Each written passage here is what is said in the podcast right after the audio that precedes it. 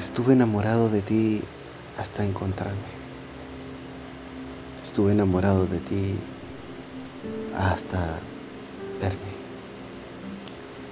En algún espejo de algún lugar me pude ver entre las cuatro dimensiones que tenía.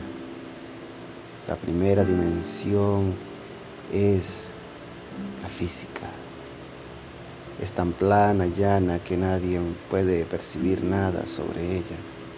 Tercera dimensión es pues más que el tacto.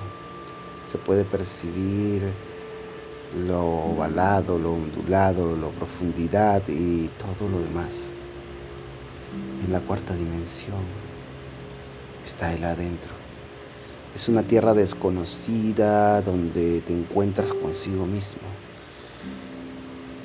y empiezas a platicar con el poemio aquel que te dice las poesías que te llegan a la cabeza de repente.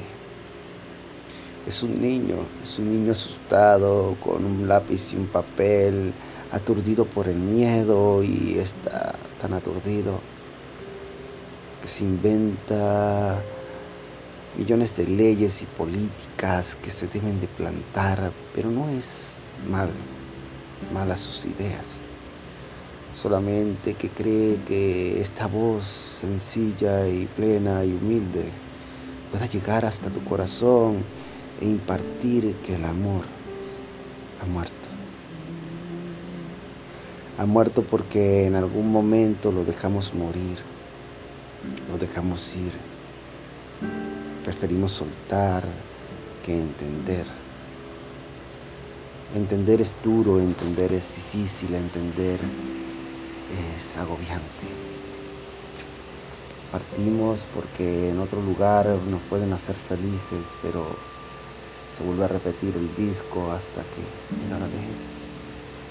El cansancio neto y lleno de los labios arrugados, mientras que el mercado aprovechó todos nuestros tiempos.